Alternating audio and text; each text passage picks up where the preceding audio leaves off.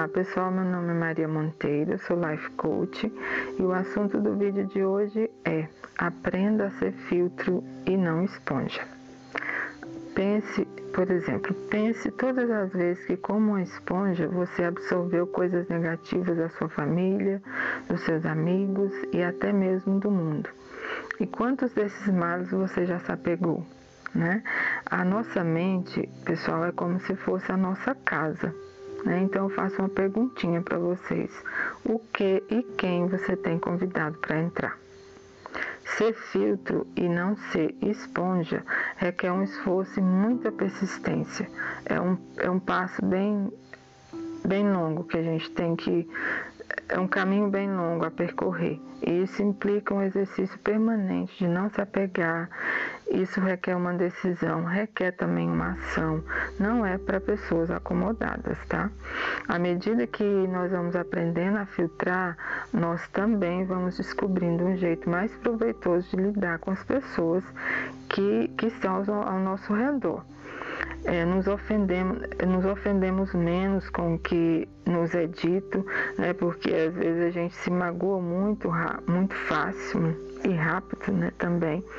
E isso traz é, consequências bem maiores lá na frente, né? Então, à medida que nós não nos ofendemos mais, com as coisas que são ditas para nós, nós não, não nos magoamos com tanta facilidade por causa das atitudes alheias.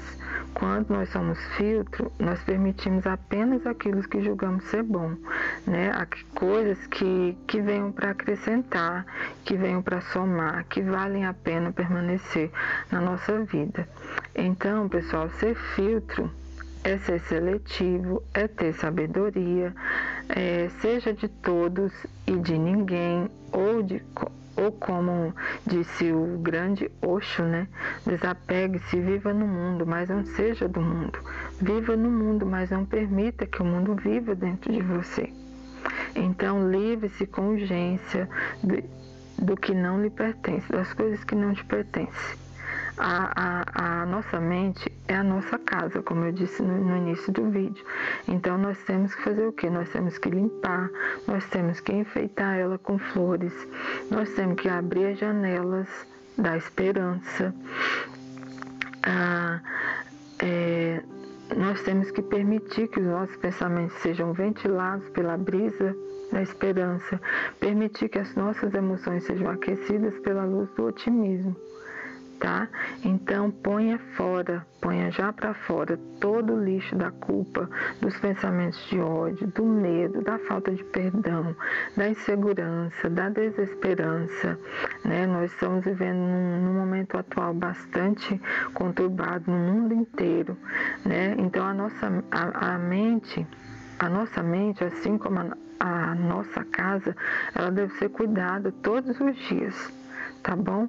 Um grande abraço para vocês. Desculpe algumas falhas, sou nova como youtuber, mas pretendo sempre estar tá trazendo conteúdos que venham aperfeiçoar, que venham ajudar a, a vida de cada um de vocês.